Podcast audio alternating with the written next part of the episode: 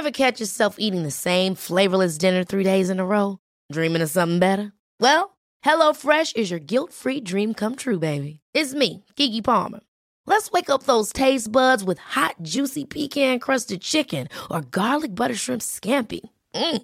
Hello Fresh. Stop dreaming of all the delicious possibilities and dig in at HelloFresh.com. Let's get this dinner party started.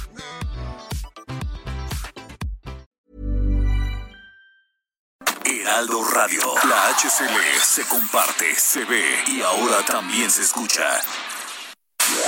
Inicia las noticias de la tarde con Jesús Martín Mendoza en Heraldo Radio.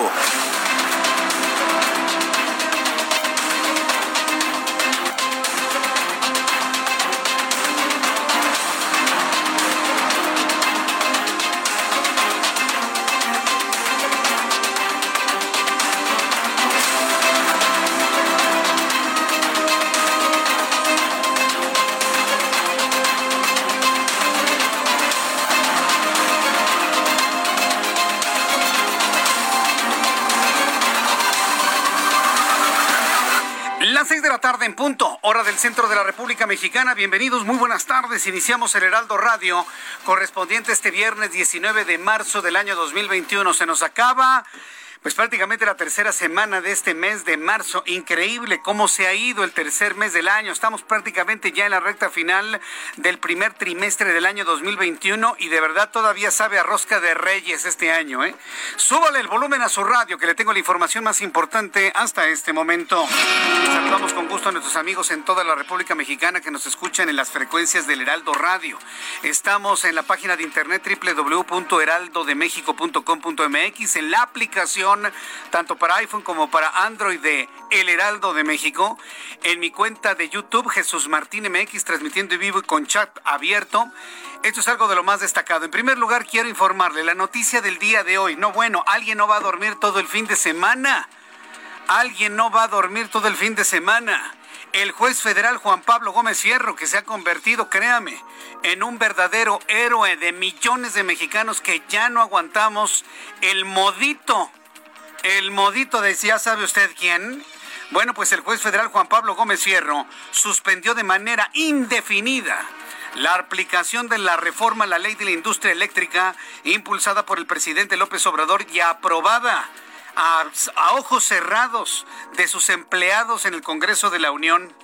Esta reforma prioriza la generación pública de electricidad a través de la Comisión Federal de Electricidad, convirtiéndola en monopolio estatal en monopolio estatal y además usando carbón y combustóleo contaminando el medio ambiente. La argumentación del juez Juan Pablo Gómez Fierro precisamente va en ese sentido, en que violenta la Constitución, en que afecta a los terceros, que es completamente contraria a los intereses de nuestro país y que puede generar daños ambientales totalmente irreversibles. Esas son las argumentaciones del juez Juan Pablo Gómez Fierro. Por eso le digo que alguien no va a dormir en Tlalpan. Porque si alguien todavía se cree el cuento de que el, ya sabe usted quién se duerme ahí en el frío museo que es el Palacio Nacional, no sean inocentes, por favor. A ver, no sean ingenuos, ¿sí?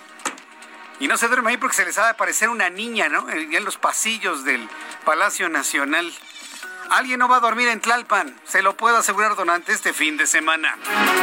También informo como noticia principal este día que el gobernador del Estado de México, Alfredo del Mazo, calificó como una afrenta contra el Estado mexicano el ataque en el que 13 policías perdieron la vida en el municipio de Coatepec, Carinas, y anunció que se dará un seguimiento puntual al avance de las investigaciones para que este caso no quede impune.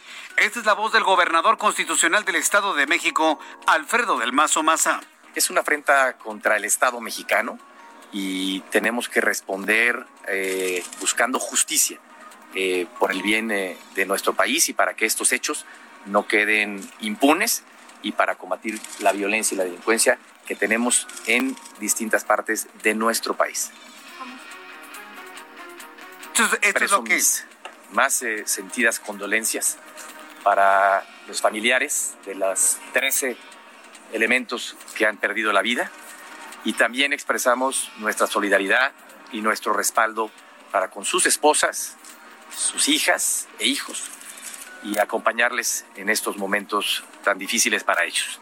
Es la crisis de seguridad más fuerte que ha vivido el gobernador del Estado de México, Alfredo del Mazo. ¿eh? este es el, digamos, el la culminación de una situación de violencia en el Estado de México, pero que ha llegado a límites que no se habían visto desde que tomó posesión del cargo de gobernador constitucional del Estado de México. Le voy a tener detalles de esto más adelante. También conocerá en el Heraldo Radio esta tarde que Santiago Nieto, titular de la Unidad de Inteligencia Financiera, explicó que parte de la denuncia que interpuso la dependencia a su cargo contra el gobernador de Tamaulipas, Francisco Javier García Cabeza de Vaca, fue por la compra de departamentos con recursos de procedencia ilícita. El secretario de Relaciones Exteriores, Marcelo Ebrard, anunció que el gobierno de los Estados Unidos prestará, subrayo la palabra, prestará Todavía no se dice cómo se va a pagar ese préstamo.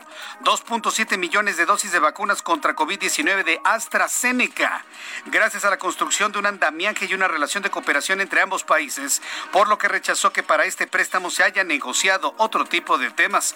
Esto fue lo que aclaró el día de hoy Marcelo Ebrard, secretario de Relaciones Exteriores, en su papel de secretario de Salud y en su papel de qué le gusta pues de primer ministro, ¿no? De vicepresidente de México, ¿no? Al poder lograr esto con los Estados Unidos. Escuche usted. Más que pensar en si cada movimiento lo vamos a tener que negociar por otra cosa, lo que estamos construyendo es el andamiaje de una muy buena relación de cooperación con una visión común de mediano plazo. Bueno, para nosotros esta decisión respecto a las vacunas es un paso más en esa dirección, como lo han sido la muy buena relación entre los dos presidentes, y el diálogo continuo y permanente que tenemos tanto con el secretario de Estado como con otros altos funcionarios de los Estados Unidos. La buena noticia es México logra 2.7 millones de dosis que necesitamos. Próxima semana las tenemos en México y el acuerdo, la cooperación entre los dos países también avanza y se fortalece. Esta es la voz de Marcelo Ebrard, secretario de Relaciones Exteriores. Nada más una precisión. Yo entiendo que tiene que decir varias cosas para que no se le encienda, ya sabe usted quién, pero la relación entre los dos presidentes, eso no es cierto, ¿eh? Joe Biden no se lleva bien con López Obrador y López Obrador no se lleva bien con Joe Biden. La buena relación es del secretario de Relaciones Exteriores. La buena relación es de Marcelo Ebrard.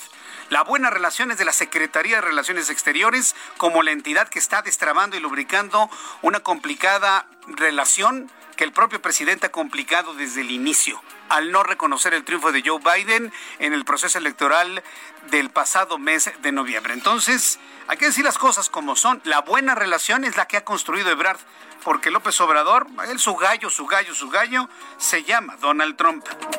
Y después de que un video vincular al secretario de Seguridad de la Ciudad de México, Mar García Harfuch, con un cartel en funcionario, aseguró que a, a, través de un mensaje en su cuenta de Twitter que no se va a distraer con mensajes falsos de los criminales y reiteró que su compromiso con la sociedad es completamente firme.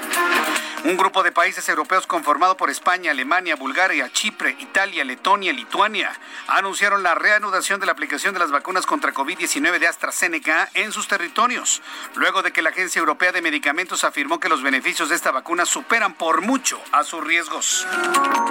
La Procuraduría Federal del Consumidor, la Profeco, advirtió que en las tiendas de autoservicio o en restaurantes de comida rápida se comercializan nuggets supuestamente de pollo, pero que en realidad, ¿sabe lo que es? Pura grasa. Grasas, pellejos, soyas, huesos molidos. Los famosos nuggets de pollo no son de pollo son de todos los desechos del pollo. Esto lo ha confirmado la Procuraduría Federal del Consumidor. ¿Y sabe qué es lo peor de todo? Que es el alimento que se le da a los niños. Cuando usted va a un lugar, a usted le pueden presentar su carne, su ensalada, su sopa. Menú para niños, nuggets de pollo y salchichas. No haga eso. Eso es basura para los niños. No le dé de comer cualquier cosa a sus hijos. Los nuggets de pollo no son de pollo, son nuggets de restos de pollo. Eso es, y llenos de grasa. Entonces, no los compre. Y eso ya, yo ya lo sabía desde hace mucho, mucho, mucho tiempo. Hoy la Procuraduría Federal del Consumidor, la Profeco, está advirtiendo sobre la bajísima calidad de este producto. En los deportes les doy a conocer que hace unos momentos se dio a conocer que Raúl Zurutuza, director del Abierto Mexicano de Tenis, dio positivo a COVID-19 en la última prueba que le fue practicada. Aunque no presenta síntomas del virus, ya se encuentra aislado y bajo observación médica. Son las 6 de la tarde con 9 minutos hora del centro de la República Mexicana. Vamos a revisar la información de los estados. Empiezo con nuestros corresponsales y Karina García en Oaxaca nos informa que los maestros rechazan el regreso a clases y piensan que la fecha para poder regresar de una manera tranquila, segura, es hasta el año 2022. Adelante Karina, te escuchamos. Así es, Jesús Martín, la sección 22 de la Coordinadora Nacional de Trabajadores de la Educación rechazó el retorno a las aulas para el mes de abril, ya que aún no existen las condiciones ante la pandemia de la COVID-19, por lo que estimó que será en el 2022 cuando se plantea el regreso a clases de manera presencial. Recordemos que fue el 25 de marzo del 2020 cuando el gobernador Alejandro Murat Hinojosa emitió el decreto por el cual mandató la suspensión de clases en los 13.000 planteles de educación básica y más de 3.500 planteles de educación superior. Comentarte que el secretario de Prensa y Propaganda aseguró que no existe la infraestructura eh, necesaria para poder regresar a clases y que incluso en, algunas escuelas, en el 80% de las escuelas, no hay agua potable para los niños. En ese sentido, dijo que se estaría planteando regresar pues a las clases hasta el 2022. Es el reporte. Muchas gracias por esta información, Karina. Buenas tardes. ¿Usted qué opina para las personas que me están viendo a través de YouTube, a los padres de familia? ¿Ustedes cómo ven un regreso presencial en el 2022. Yo pensaría que tal vez en agosto, posiblemente en agosto, pero si se nos viene la tercera ola después de la Semana Santa, agosto lo veo complicado. Tal vez para el segundo semestre del ciclo escolar 2021-2022. ¿Le gusta un regreso a clases el 7 de enero de 2022? Es lo que está planteando la disidencia magisterial, es decir, la Coordinadora Nacional de Trabajadores de la Educación. De Oaxaca nos vamos hasta Chiapas. Jenny Pascasio nos informa que el Instituto Nacional de Migración hace una alerta por la entrada de cuatro mil menores en el primer trimestre de 2021. Adelante, Jenny Pascasio.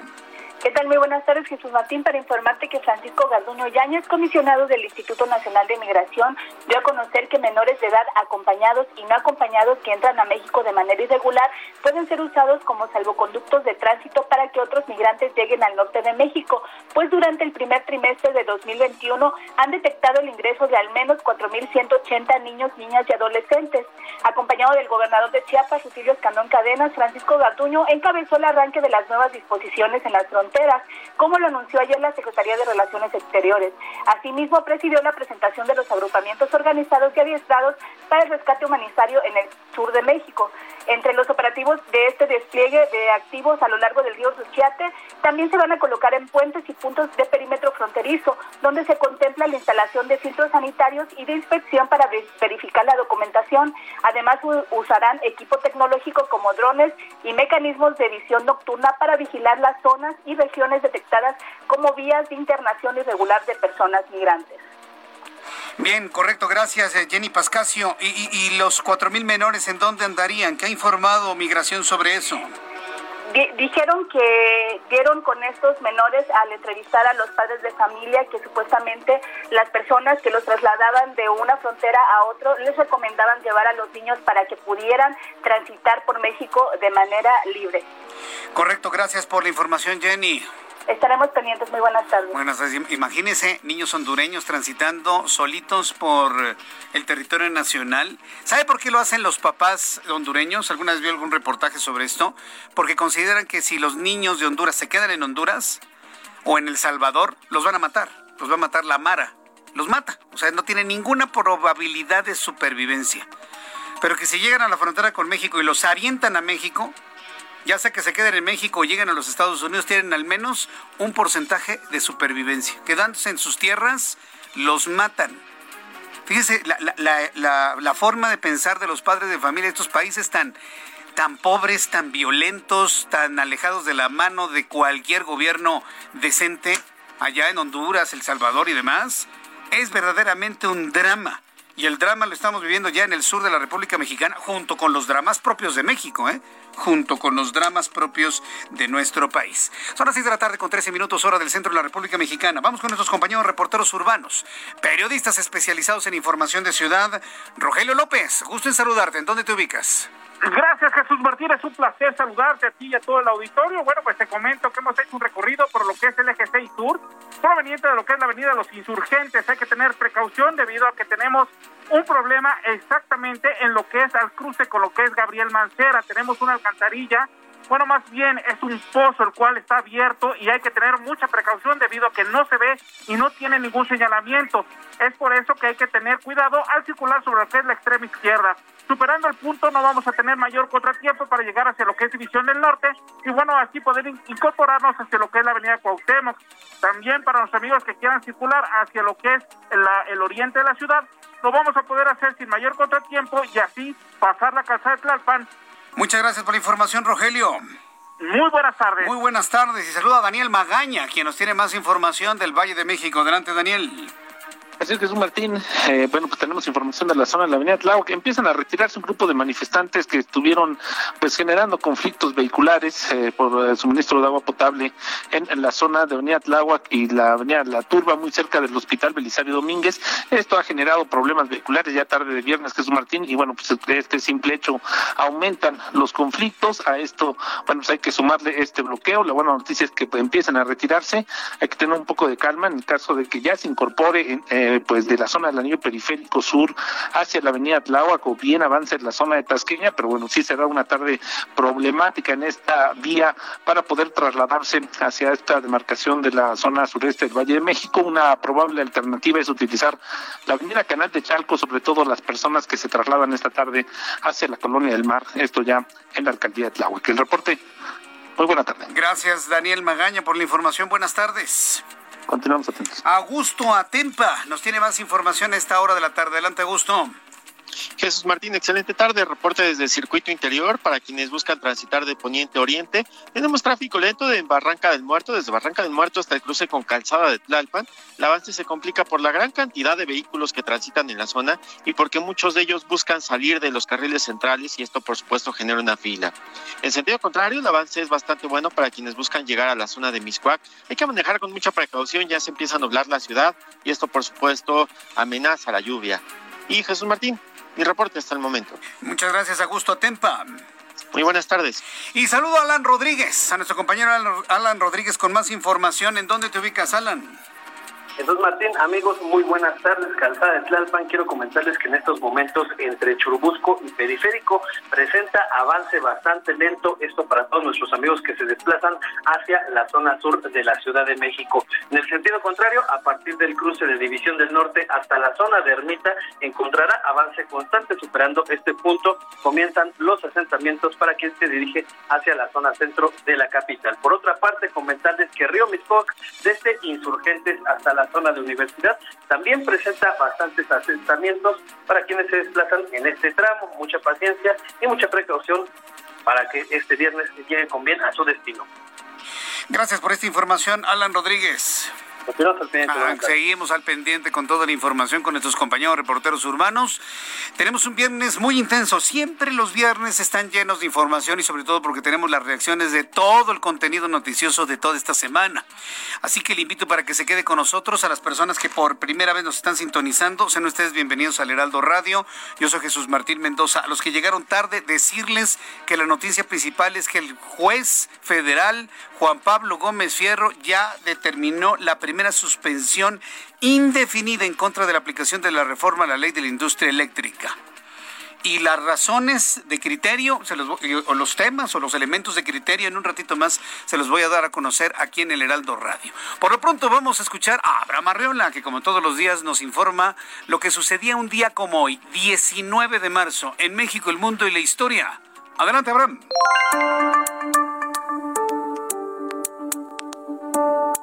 Amigos, bienvenidos. Esto es un día como hoy en la historia 19 de marzo. 1823.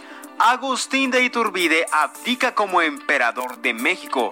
De esta forma, triunfó el levantamiento armado encabezado por Antonio López de Santa Ana, el inventor del chicle. En 1959 es la inauguración de las instalaciones del Instituto Politécnico Nacional en Zacatenco, Ciudad de México. En 1985 muere en la ciudad de Denver, Colorado, en Estados Unidos, el político y servidor público, el secretario de Educación Pública y de Gobernación, Jesús Reyes Heroles. En 1999 fallece en la Ciudad de México el poeta chiapaneco Jaime Sabines Gutiérrez, autor del poema Los Amorosos. Amigos, esto fue un día como hoy en la historia. Muchas gracias. Excelente viernes. Muchas gracias. Gracias a, nuestro compañero Abraham Arriola por recordarnos lo que sucedía un día como hoy. Por cierto, hoy es día de San José, es día de los Pepes. Un saludo a todos los José, hoy en su día, todos los que llevan por nombre José. Un saludo, felicitaciones, que la pasen ustedes muy bien. Por cierto, me están recordando que hoy es cumpleaños de una de nuestras radioescuchas del chat, de Elizabeth Aguirre Rodríguez. Entonces, para Elizabeth Aguirre Rodríguez, pues eh, ya le están mandando pasteles, felicitaciones y todo tipo de abrazos a través de nuestro chat en YouTube. Así que Eli, Elizabeth Aguirre Rodríguez, desde aquí te enviamos un fuerte abrazo, muchas felicidades, feliz cumpleaños. Deseo que la pases muy, muy, muy feliz en compañía de toda tu familia. Pásala muy bien, felicidades y que sea un día extraordinario lo que resta de este día. Y claro, cuando el cumpleaños es en viernes, pues se junta con sábado y domingo pues para seguir la fiesta, por supuesto. Vamos a revisar las condiciones meteorológicas para las próximas horas. El Servicio Meteorológico Nacional nos informa sobre las condiciones del tiempo o el pronóstico del tiempo que habrá de prevalecer para las próximas horas. El Frente Frío número 43, circulación anticiclénica y un nuevo Frente Frío, lo que observamos en la atmósfera. Según el informe más reciente enviado, durante esta noche y madrugada el Frente Frío número 43 se desplazará sobre el oriente de la península de Yucatán, ocasionando lluvias puntuales intensas en zonas de Chiapas y Campeche, lluvias puntuales muy fuertes en Tabasco y Quintana Roo puntuales fuertes en Oaxaca, Veracruz, Yucatán. Asimismo, la masa de aire frío mantendrá evento de norte intenso con rachas de 70 a 90 kilómetros en el istmo y golfo de Tehuantepec, muy fuerte de 60 a 70 kilómetros en la sonda de Campeche y hasta 60 kilómetros el viento en Veracruz, Tabasco y Yucatán. Dice el meteorológico que una masa de aire fría que impulsa al sistema frontal 43 continúa generando evento de norte intenso en el istmo golfo de Tehuantepec, así como ambiente frío muy frío con y lluvias en el sureste de México. ¿Por qué no puede llover con más intensidad aquí en el centro del país? Ayer llovió, pero un poquitito, nada más ensució los coches y nada más. Esperemos que este fin de semana caiga una mejor lluvia. El caso es que está muy caluroso otra vez en la República Mexicana y todo parece indicar que el fin de semana también estará así, como un verdadero horno. Amigos que nos escuchan en Acapulco, Guerrero, la temperatura en este momento 28 grados, la mínima 22 para el día de mañana, 30 grados la máxima. Amigos en Guadalajara, 29 en este momento, mínima 7, máxima 31, Monterrey, mínima 11, máxima 23, muy soleado, esa es la temperatura en este instante. En Tijuana, mucho frío, mínima 7, máxima 17 es la temperatura en este momento. Villahermosa, Tabasco, mínima 17, máxima 28, en este momento 25. Mérida, mínima 15, máxima 28, 23 en este momento y completamente despejado. Quienes salen este fin de semana y se van a Cuernavaca, mínima 13, máxima 28, la temperatura 26 grados, estará nublado en Cuernavaca durante todo este fin de semana. Para quienes van a la zona de balnearios, temperatura en este momento 27 grados, mínima 13, máxima 32 en la zona de balnearios del estado de Morelos, estoy hablando de Cuernavaca, estoy hablando de Yautepec, 32 grados la temperatura máxima. Aquí en la capital de la República, el termómetro en este momento está en 21, mínima 8, hará mucho frío durante la mañana y la máxima 24 grados Celsius.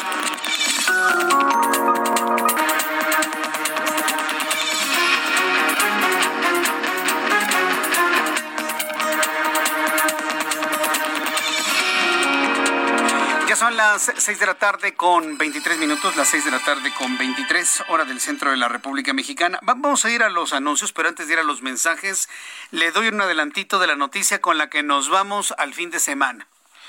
Y, y se lo digo así con toda franqueza, va a haber alguien, el presidente de este país no va a poder dormir todo el fin de semana, nada más por el entripado del día de hoy. El juez Gómez Fierro, Juan Pablo Gómez Fierro, ese mismo juez que fue amedrentado por el presidente de la República, ¿Cómo lo amedrenta?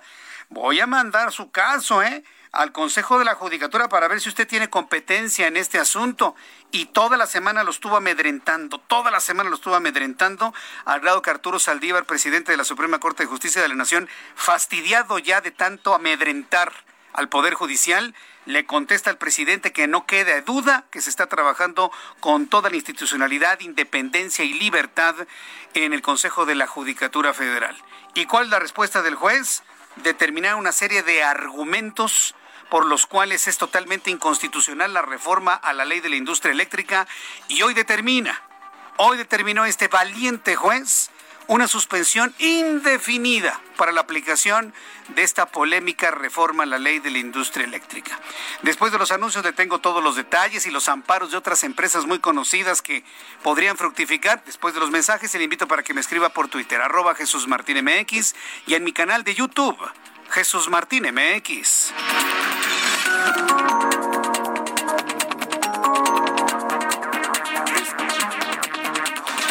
Jesús Martín Mendoza con las noticias de la tarde por Heraldo Radio, una estación de Heraldo Media Group.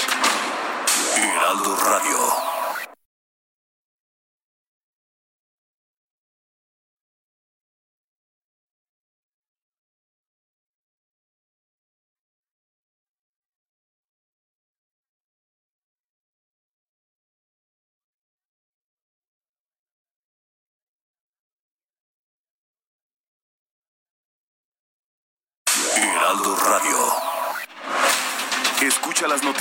Tarde con Jesús Martín Mendoza. Regresamos. Continuamos aquí en las noticias de la tarde con Jesús Martín Mendoza. Muchas gracias. Bueno, pues ya está aquí conmigo Sujei Abrego porque nos tiene información importante e interesante y que hombres y mujeres debemos conocer. Se trata de la vacuna antivejez, mejor conocida como el rejuvenecimiento celular. ¿Qué les parece verse 10 años menos? A mí me encanta, mi querida Sujei Abrego. Adelante. Moni, es que en estos momentos tienen que aprovechar a marcar al 800 mil o ingresar a granfin.mx, porque fíjense, este tratamiento antivejez suizo es único, solo se adquiere a través de este número y en estos momentos les tengo una gran promoción. Va completamente gratis, solamente pagan los gastos de manejo de envío son gastos operativos, pero como lo mencionaste, lo pueden tomar hombres y mujeres. ¿Qué es lo que hace? Porque es antivejez trabaja de adentro hacia afuera, te fortalece todos los órganos. Bueno, el cerebro va a estar más alerta porque limpia la sangre. Imagínense que ustedes lo van a notar en su piel, que se ve más lozana, que se ve 10 años más joven, que se le quitan las manchas de la cara. Imagínense lo que está haciendo por dentro, Moni. Claro, y si por dentro estamos ayudándonos, echándole ganas, cuidándonos, imagínate el exterior, mi querida Sujei. Danos una muy buena buena promoción para este programa, porfa. Bueno, pues este tratamiento en tiendas especializadas tiene un valor de dos mil pesos. Nosotros estamos conscientes de la situación económica, por eso es que en estos momentos, hasta que acabe el programa, se va completamente gratis. Solamente van a pagar los gastos de manejo y de envío. El impuesto, obviamente, porque seguimos con los gastos operativos, pero les recuerdo que es gratis. 800 230 mil o ingresen a granfin.mx porque lo pueden tomar hombres y mujeres. Claro que sí, así es que ya escuchamos la promoción y yo los invito a que marquen, a que se animen. Muchas gracias, Sujei.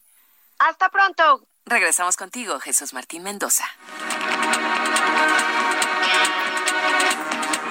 Ya son las seis de la tarde con 32, las seis de la tarde con 32 minutos hora del centro de la República Mexicana. Escucha usted el Heraldo Radio. Yo soy Jesús Martín Mendoza y de verdad me da mucho gusto saludarle en este viernes. Oiga, qué semana hemos tenido, ¿eh? ¿Qué semana hemos tenido? Y al ratito también le voy a tener todo lo que, lo que se sabe, las primeras investigaciones y comentarios del gobernador del Estado de México sobre la balacera en, en, uno de los municipios del Estado de México. Entonces, en unos instantes le voy a tener toda, toda esa información. Quiero agradecer mucho sus comentarios eh, María de Lourdes Espino, gracias. Lía San Ciprián, también muchísimas gracias. Dice salir a votar el 6 de junio para sacar a estos infelices políticos corruptos. Bueno, el 6 de junio lo que tenemos que hacer es hacer un voto muy inteligente. Insisto, vote usted por quien quiera. Pero yo hago un llamado, primero, a que todos vayamos a votar, que nadie se quede en la comodidad de su casa y pensando falsamente de que no votar es una forma de protesta. No es cierto, hombre. Le van a decir mil cosas para que usted se quede en su casa viendo el fútbol o, alguien lo va a tratar de convencer. protesta, protesta, no vayas a votar. Para que entonces el voto corporativo, el voto comprado, el voto amenazado, salga a votar por sus, por sus candidatos. Salga usted a votar libre, por quien quiera, pero tiene que hacer un voto inteligente para equilibrar las cosas en este país y que no venga alguien a decir, bueno, pues yo cambio las cosas como se me dé mi regalada gana sin siquiera consultarle a la gente. Por eso no votamos, ¿eh? Nadie votó por tener a alguien así. Nadie, absolutamente. Y después de la noticia que le voy a compartir el día de hoy, vamos a ver a un presidente Andrés Manuel López Obrador mucho más descompuesto en los siguientes días. Se lo puedo asegurar si llega a tener presentaciones este fin de semana, que la verdad, mire, si las tiene o no las tiene, usted dedíquese a descansar, usted dedíquese a su familia y no se ande preocupando por lo que diga, pero le puedo asegurar que va a estar furioso el hombre. Si de por sí ya tiene que será como unos unas cuatro semanas que aparece sin dormir en las mañaneras y aparece completamente enojado, furioso, frustrado, porque no ha podido hacer las cosas. Y ahora que está frenada su reforma a la ley de la industria eléctrica para usar el combustorio que les está sobrando de las refinerías, pues debe estar todavía más frustrado, sin duda alguna. ¿eh? Estar muy enojado, bastante. Mire, la noticia va en este sentido. Súbale el volumen a su radio en todo el país. Escuche esto. Este viernes, el juez federal Juan Pablo Gómez Fierro determinó suspender de manera indefinida la entrada en vigor de la reforma a la ley de la industria eléctrica que propuso el presidente de este país, y hay que decirlo, y que aprobó a ojos cerrados el legislativo mexicano, que limita la participación privada en el sector, es decir, configura nuevamente un monopolio gubernamental y utilizará combustorio, carbón para poder generar electricidad. Esto sucedió luego de todos los amparos que han sido interpuestos. Ayer le hablaba de 27 suspensiones provisionales. Hoy tenemos 26 suspensiones provisionales y una indefinida. Y le puedo asegurar que las suspensiones indefinidas se van a ir multiplicando conforme avancen los días. Los tribunales ya habían frenado la norma la semana pasada mediante suspensiones provisionales. Pero ahora, esta tiene el carácter de definitivo mientras dura el juicio. El juicio de amparo, por supuesto. Además, se mantiene su efecto general, es decir, la suspensión beneficia a todas las empresas energéticas, no solo a las denunciantes. Basta una suspensión definitiva para que la ley aprobada por los morenistas, hecha por el presidente de la República como regalo a su amigo Bartlett, el mismo tipo que le robó la presidencia de la República Cuauhtémoc Cárdenas en 1988, dijo, hay que refrescar un poquito la memoria, ¿no? Bueno, el regalito que le está haciendo ese individuo que se robó la elección de 1988 no entra en vigor. ¿Cómo la ve? Esa es la respuesta del juez Gómez Fierro, que durante toda esta semana fue amedrentado y amenazado por el presidente. Te voy a denunciar y voy a llevar tu caso al Consejo de la Judicatura para ver si tenías tú algún tipo de atribución para determinar sobre este juicio y muchas cosas que le dijo el señor, ya sabe usted quién, al juez Gómez Fierro. La respuesta de Gómez Fierro, luego de la respuesta y el respaldo de la Suprema Corte de Justicia, es va suspensión definitiva porque violenta la Constitución, porque violenta los intereses de particulares, porque va en contra del interés público, porque genera daños al ambiente irreversibles. Cuatro de las razones que esgrimió el juez Gómez Fierro para dar esta suspensión definitiva que detiene por completo esta reforma y beneficia a todas las empresas involucradas. El presidente de este país volvió a defender su reforma a la ley eléctrica, pues obviamente, ¿no? Y para eso sirven sus mañaneras, para defender sus caprichos. Aseguró que habrá un debate nacional sobre este asunto. ¿Es debate nacional? ¿Qué es un debate nacional, presidente? Ordenarle a usted, a los legisladores que aprueben sus caprichos y someter a sus consideraciones lo que haga la Suprema Corte de Justicia de la Nación. Ya le brincó Arturo Saldívar. Y ya le dijo, cuidadito, ¿eh? Que se oiga claro. Nosotros somos independientes y libres en nuestro trabajo y en nuestras decisiones. Bueno, pues hoy eh, ya sabe usted quién. Dice que hubo un debate, que debe haber un debate nacional sobre este asunto, al tiempo que reveló que empresas como Bimbo y Walmart, además de su actividad comercial, tienen acciones en empresas de electricidad, lo que les permite recibir subsidios. Está dentro de la ley, presidente, así está. Si a estas empresas les conviene comprar su electricidad con otra entidad que no sea la empresa de su amigo Bartlett, están en todo su derecho, está dentro de la Constitución, así quedó la reforma. Para que no sea solamente una empresa la que genera electricidad, haya una libre competencia que mantenga los precios bajos. Me parece increíble que quien administra el país, porque es nuestro empleado, y lo vuelvo a recordar y lo recordaré siempre, este concepto que acuñó hace muchos años José Gutiérrez Vivó, de que el presidente de este país es nuestro empleado, bueno, pues hoy traigo este concepto, es increíble que nuestro empleado, que está contratado para administrar correctamente este país, no entienda un concepto tan elemental de la, de, la competencia y de la oferta y de la demanda. De verdad que no lo comprendo. Como alguien no puede entender esto que ya ni siquiera es de primer semestre de economía, es de secundaria. Esto se ve en secundaria, en matemáticas, y en preparatoria, en matemáticas financieras. Es algo fundamental la oferta y la demanda. Y por eso hay varios oferentes de servicios de electricidad para mantener una estabilidad hacia la baja de competencia por los precios del, servicio eléctrico. Y este señor quiere nada más una empresa gubernamental para subir los precios como se le venga en gana y además usando combustible y gas. Según el presidente de este país, una familia de clase popular y una tienda de abarrotes pagan más por el servicio de energía eléctrica que algunas de estas empresas. Que presente los papeles, eso no es cierto. No tiene idea el presidente de lo que puede pagar una gran cadena de autoservicio por el consumo de energía eléctrica. No tiene idea.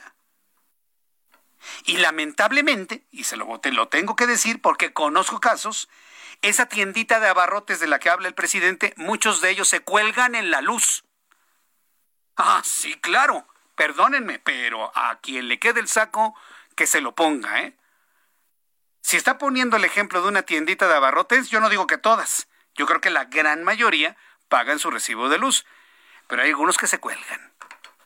Para no pagar la luz, el refrigerador o los dos refrigeradores, la rebanadora de jamón y todo lo que ponen, ¿no? Y el televisor que está ahí todo el tiempo sonando. No se pueden hacer esas comparaciones en un país donde hay todo tipo de situaciones. Entonces dice que una tienda de abarrotes paga más que una tienda departamental o una tienda de autoservicio, entre las que mencionó también a la cadena de tiendas de, conveniencia OXO, por las de FEMSA, ¿no? Por lo que advirtió que buscará revertir estos subsidios para evitar la quiebra de la Comisión Federal de Electricidad. Entonces, pues ya ahí lo tenemos, ¿no? Solo contra el mundo y pegándole a todas las empresas y otra vez enfrentándose a la iniciativa privada, a las empresas, a los empresarios. Mire, yo le he prometido que las noticias, o bueno, los comentarios que genera el presidente ya a esta hora, casi 12 horas después, no se los voy a presentar. Pero en este caso, quiero exhibírselo para que usted vea. Y le voy a pedir, por favor, si usted no consume la mañanera, que estoy seguro que no lo hace como yo, Escuche usted el tono. Escuche usted el tono. Recuerde que las, eh, las intenciones vocales son para la radio como la imagen para la televisión. La intencionalidad, las pausas y la forma como dice las cosas nos dicen mucho de su estado de ánimo sobre este asunto. ¿Quiere escucharlo? Súbale el volumen a su radio, es el presidente de la República. Estoy seguro que la gente no sabía que eh, Bimbo y que Walmart tenían también acciones en empresas eléctricas. O sea que además del el comercio, también se eh, dedican a la electricidad. Como dice el presidente, pues sea, pues sea, pues sí, pues sea, pues sí, porque se los permite la ley para que de esta manera puedan tener una, una conveniencia en cuanto a su consumo de energía eléctrica. Cualquiera lo hace. Hoy un particular puede poner celdas solares para desconectarnos de la Comisión Federal de Electricidad o qué? Al ratito también nos van a prohibir que contratemos celdas solares para a la fuerza consumirle a la empresita de, de Manuel Bartlett Díaz. Es que alguien, que alguien lo ayude al presidente de verdad. Y aquí el llamado va para la secretaria de Gobernación, Olga Sánchez Cordero, para Marcelo Ebrard. Hablen con el presidente, serénenlo, cálmenlo. Está aventando golpes a, todos lados y no tiene por qué hacerlo. ¿Por qué menciono tanto a la secretaria de Gobernación como al secretario de Relaciones Exteriores? Porque son los dos integrantes del gabinete, quiero decirlo, yo creo que mejor preparados, más aterrizados, y con mayor credibilidad del equipo cercano del presidente. Entonces, sí, pedirle a la gente cercana al presidente de la República, serénenlo, ayúdenlo, infórmenlo, tranquilícenlo, cálmenlo. Porque se está saliendo de control su estado de ánimo, ¿eh? Se está saliendo de control. La sección instructora de la Cámara de Diputados inició este viernes el desahogo de pruebas en el proceso de desafuero que se le sigue al gobernador de Tamaulipas, Francisco García cabeza de vaca con la comparecencia pública del titular de la Unidad de Inteligencia Financiera, Santiago Nieto, y del procurador fiscal, Carlos Romero. Nayeli Cortés nos tiene más información. Adelante, Nayeli. Buenas tardes, Jesús Martín. Pues fue una comparecencia de casi dos horas, una comparecencia virtual, pero inéditamente pública, en la que también participó el gobernador de Tamaulipas, Francisco García Cabeza de Vaca, y su defensor, su abogado defensor, Alonso Aguilar Cincer. Al inicio de esta reunión, Aguilar Cincer solicitó que la reunión fuera cerrada, que no fuera pública, para no violentar el derecho a la presunción de inocencia y el debido proceso de su representado. Sin embargo, la sección instructora le aclaró que ya había tomado una decisión y que la sesión sería pública. Eh, dicho esto, comenzó el desahogo pues de la comparecencia. Carlos Romero, el procurador fiscal, pues realmente no dio datos relacionados con, con el caso, dijo que no conocía el expediente, eh, tocó la oportunidad a Santiago Nieto, titular de la UIF, quien también hizo esta aclaración, pero sí reveló diversas cosas, Jesús Martín. Hay dos temas interesantes. El primero Santiago Nieto eh, refiere que eh, García Cabeza de Vaca habría utilizado para triangular recursos y comprar dos propiedades, se, se, se triangularon 14.3 millones de pesos, eh, usando dos empresas fachada que previamente habían sido usadas por el cártel de Sinaloa para triangular recursos. También refirió que estas dos empresas habían sido bloqueadas y no por esta administración, sino desde la administración pasada encabezada por Enrique Peña Nieto.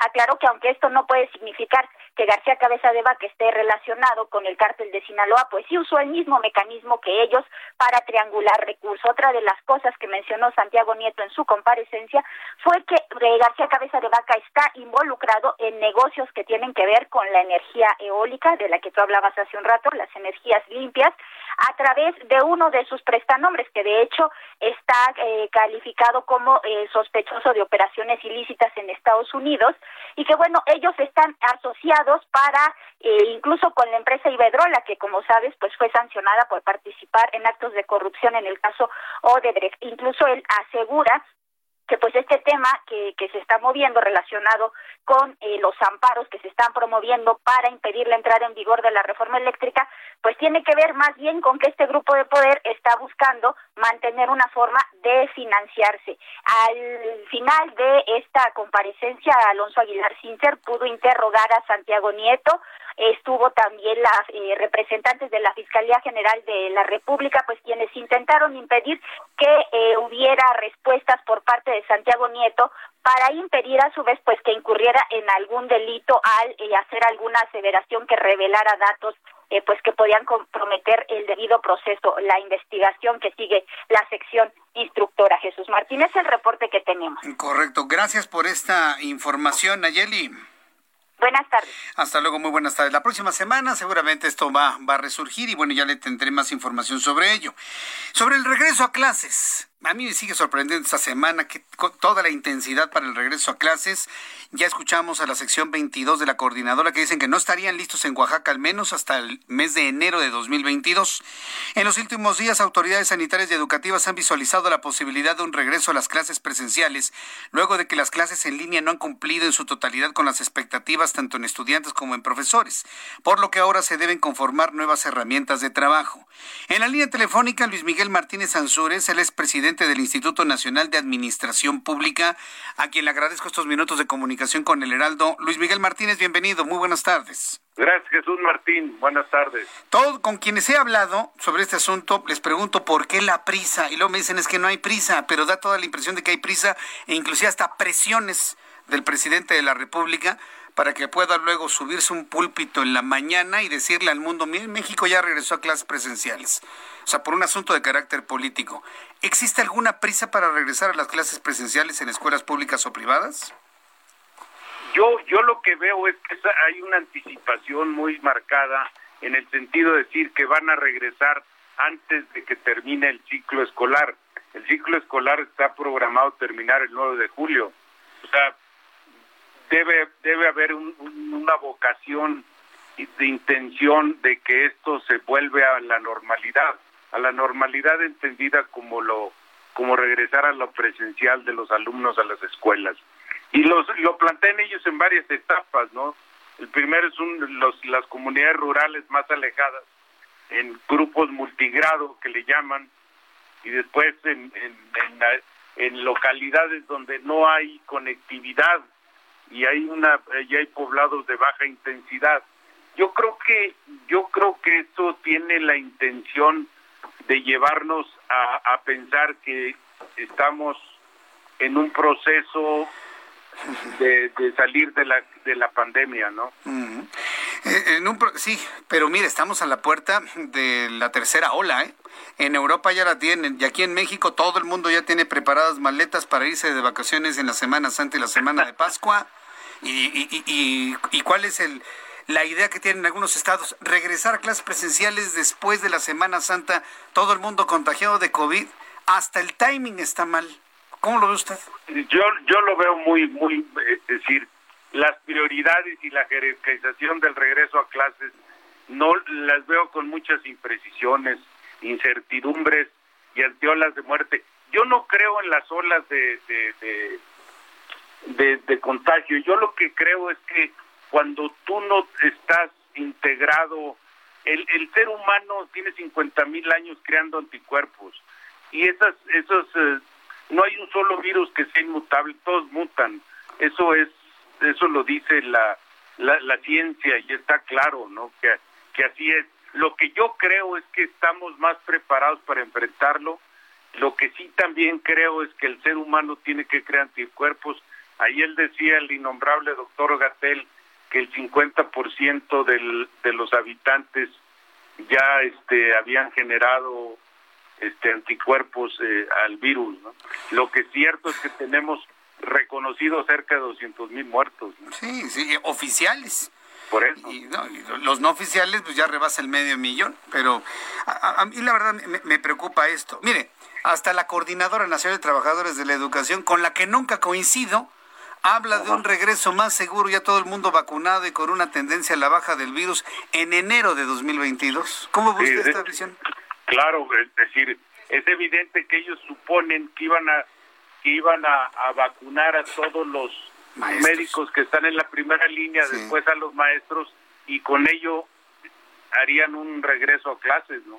La verdad es que no tenemos ni seguras las vacunas yo lo veo muy difícil. ¿eh? Está, está, complicado. Bueno, por lo pronto yo creo que sí, el llamado tendría que ser a mejorar la calidad de las clases en televisión, a mejorar la calidad de las clases en la radio, que las escuelas privadas que tienen clases en línea también mejoren su, su calidad y pues buscar nuevas formas de educación y aprovechar el tiempo, porque la verdad yo no lo veo en el corto plazo. Lo que pasa es que no todos tienen acceso ni conectividad a clases en, en plataformas virtuales, ¿no? Y esto, esto de esto de pensar que todos tenemos espacio para tomar clases y tenemos accesibilidad y conectividad es una mentira también, ¿eh? Es exactamente, sí, porque, bueno, no tienen internet, pero tienen una tele, pero pues ni la tele tienen tampoco. No, bueno, pero ni las clases, digo, ni las casas están hechas de oficina ni están hechas para tomar clases, ¿eh? Y el ser humano es un ser gregario, un ser que tiene que convivir. Por eso la penalidad, cuando usted sur quebranta una ley, es la privación de la libertad. Bien, pues yo le quiero agradecer mucho el que me haya tomado la llamada telefónica, Luis Miguel Martínez Ansúrez presidente del Instituto Nacional de Administración Pública. Estaremos atentos de lo que se diga la próxima semana. Nos estamos acercando a la Semana Santa. Ya serán días completamente muertos para hablar de un regreso presencial. A ver qué sucede después de la Semana de Pascua. Le agradezco mucho, Luis Miguel Martínez. Gracias por estar Como siempre, Jesús Martínez, tus órdenes. Gracias. Es un gusto tenerlo. Gracias. Que le vaya muy bien. hasta, luego. Que le vaya muy bien. Bueno, pues ahí tenemos a Luis Miguel Martínez Sanzores. A ver, después de una semana vamos pensando y vamos haciendo un recuento, usted que me está escuchando en todo el país, de lo que hemos platicado tanto en la radio como en la televisión. Y si usted no sabe dónde estoy en televisión, todos los días de 2 a 3 de la tarde en el canal 10 de su televisión en el Valle de México. Si vamos haciendo un recuento de todo lo que hemos planteado sobre el regreso a clases, nadie sabe nada, como dice este Jaime Maussan, nadie sabe nada. Nadie tiene una idea clara de cómo va a ser el regreso a clases. Por lo tanto, quítese de la cabeza el regreso presencial y vamos a seguir ayudando a nuestros hijos a que aprovechen lo poco mucho que puedan tener. Y los que no estén tomando nada de clases, por lo menos échenle un vistazo a las transmisiones de los canales de televisión, inclusive del Heraldo Televisión Canal 10.2, para que vean por lo menos de qué se trata y no anden en blanco. Vamos a reforzar la parte que tenemos, por lo menos. Le invito para que se quede con nosotros después de los anuncios. Le tengo un resumen de noticias, actualización de números de COVID, reporteros urbanos, mucho más aquí en el Heraldo Noticias. Escuchas a Jesús Martín Mendoza con las noticias de la tarde por Heraldo Radio, una estación de Heraldo Media Group. Heraldo Radio, la HCL se comparte, se ve y ahora también se escucha.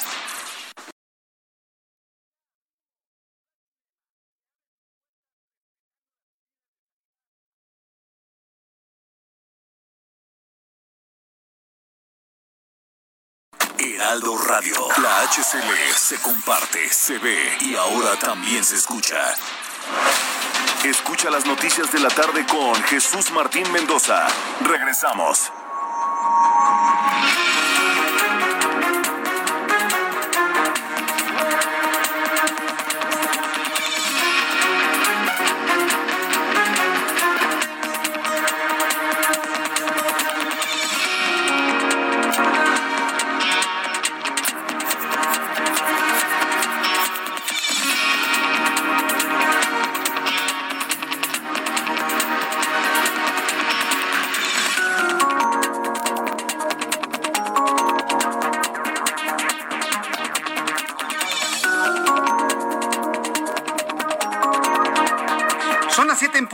Del centro de la República Mexicana le presento un resumen con las noticias más importantes que se han generado en México y el mundo hasta este momento. Súbale el volumen a su radio. En primer lugar, le informo que en entrevista con el Heraldo Radio en estos micrófonos.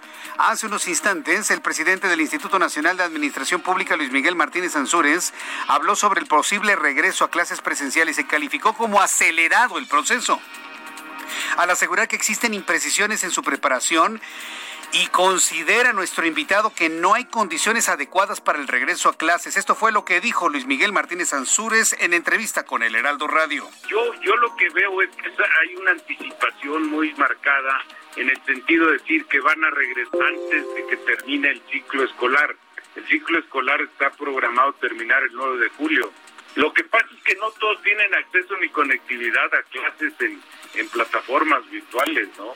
Y esto de pensar que todos tenemos espacio para tomar clases y tenemos accesibilidad y conectividad es una mentira también, ¿eh? La Comisión Nacional Forestal informó que el incendio forestal registrado en la Sierra de Arteaga se encuentra controlado solo en un 15%, imagínense, controlado en un 15% en el área correspondiente al estado de Coahuila, mientras que la superficie perteneciente a Nuevo León se encuentra con un control de apenas un 20%. El gobernador de Chihuahua, Javier Corral, anunció que ante la posibilidad de que la entidad pase a semáforo verde en las próximas dos semanas, ya se trabaja en un plan para el regreso a clases presenciales mediante estricto protocolo sanitario para alumnos y maestros. No habló de vacunas.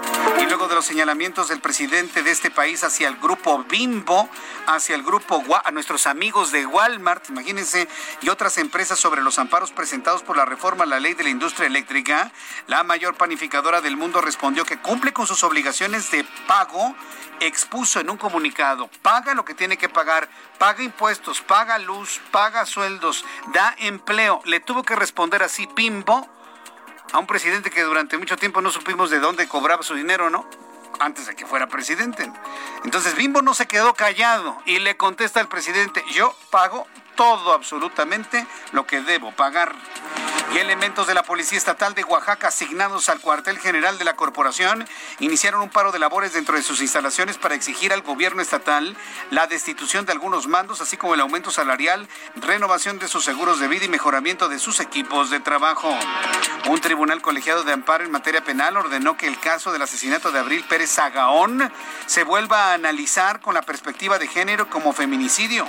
La fiscalía acusó al ex esposo de Abril Pérez Sagaón por tentativa de feminicidio sin embargo, un juez reclasificó el asesinato como violencia intrafamiliar y de lesiones dolosas, lo que permitió al ex esposo y probable agresor quedar en libertad. La jefa de gobierno de la Ciudad de México, Claudia Sheinbaum, informó que los estadios de la Ciudad de México podrán abrir sus puertas cuando la capital del país avance a semáforo epidemiológico de color amarillo, que de acuerdo con las mediciones de la Secretaría de Salud Federal, la capital está a cuatro puntos de avanzar a ese color. Sheinbaum Pardo aseguró que la reapertura de los estadios contribuirá a reactivar la economía de la ciudad, por lo que reiteró que se encuentra en contacto con los miembros de la Liga MX. El director general de gobierno de la Agencia Digital de Innovación Pública de la Ciudad de México, Eduardo Clark, anunció que la capital se mantendrá en semáforo naranja durante la semana del 22 al 28 de marzo, además de que se extenderán los horarios de servicio en los comercios al menudeo. Esto fue lo que dijo Eduardo Clark. Continuamos la próxima semana en semáforo naranja, sin bajar la guardia. Eh, el, el único anuncio que les queremos hacer dentro del programa de reapertura eh, gradual y paulatina bajo el lema reactivarse sin arriesgar es una modificación en la ampliación del horario de operaciones en comercio al menudeo, que estos podrán a partir de las 9, a partir de este lunes abrir desde las 9 de la mañana. Hasta el domingo las reglas vigentes seguirán siendo abrir a las 11 de la mañana. No hay una restricción de horario en la, en la tarde en este caso, pero ahora podrán abrir entonces desde las 9 de la mañana. ¿Se acuerda usted del asesinato de dos israelíes en la Plaza Arts? ¿Se acuerda usted de ese caso, ya en el año 2019? Bueno, pues le informo que la Fiscalía General de Justicia de la Ciudad de México anunció la detención de una mujer identificada como Vanessa N., alias La Güera, por su probable participación en la balacera ocurrida en junio de 2019 en el centro comercial Plaza Arts del Pedregal, al sur de la Ciudad de México, que dejó dos ciudadanos israelíes muertos.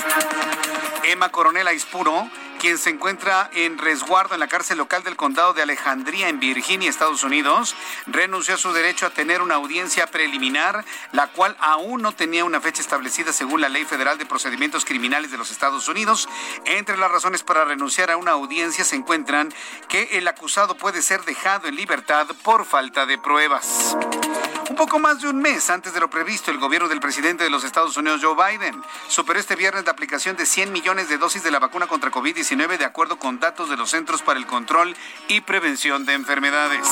En este resumen de noticias le informo que la administración del Club de Golf Maralago, propiedad del expresidente de los Estados Unidos Donald Trump, dio a conocer que fue parcialmente cerrado debido a un brote de COVID entre sus empleados, aunque no aclaró si entre los afectados se encuentran trabajadores cercanos al magnate.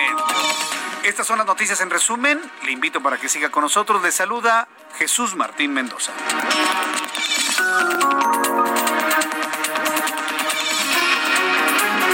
Las 7.6, las 7.6 horas del centro de la República Mexicana. Quiero enviar un caluroso saludo a nuestros amigos que nos escuchan a esta hora de la tarde. Me da mucho gusto el reencuentro con una radioescucha de mucho, mucho, mucho tiempo que no supe si desde hace algunos años seguía escuchándonos o ya no. Pero bueno, pues me da, me da un enorme gusto saludar a Yolita Funes. Yolita Funes es nuestra radioescucha desde, uh, ¿qué le digo? Mejor no le digo los años para que no, haga usted cálculos de ninguna índole. Entonces, Yolita Funes, muchas gracias por estar nuevamente presente con nosotros, gracias por estar pendiente, por ser tan asertiva en los comentarios y sobre todo gracias por estar presente durante todo este tiempo. Muchas gracias a Yolita Funes. También quiero enviar un saludo para Taile Musiño y a toda su familia también, que siempre nos escuchan, a su papá, a su mamá, a sus hermanos, sus amigos. Taile, me da mucho gusto saludarte, te envío un fuerte abrazo y gracias por estar también presente en nuestro programa de noticias. También para Tarín Tarín Orte, arroba Tarín Orte. Muchas gracias, Tarín, por estar muy presente, como todos los días, en nuestro programa de noticias. Y de esta manera, bueno, una gran cantidad de personas que se unen. Norma Tejeda también, muchas gracias. Manuel González también. Vicky Tapia, Daniel Calderón, Esther Zárate. Saludos para Jaime Sosa López, para Mark 51, que ya me, está pasando los datos de COVID-19, Jesús Chapa, Francisco Javier Ascoitia, en fin, una gran cantidad de amigos. A todos los abrazo, a todos les agradezco su presencia en nuestro programa de noticias. Vamos con nuestros compañeros reporteros urbanos, periodistas especializados en información de ciudad. Empiezo con Rogelio. Rogelio López, ¿en dónde te ubica, Rogelio? Adelante. Muchas gracias, Jesús Martín. Y bueno, pues armarse de mucha, mucha paciencia, ya que tenemos completamente parado lo que es el viaducto Miguel Alemán, dirección de poniente a oriente.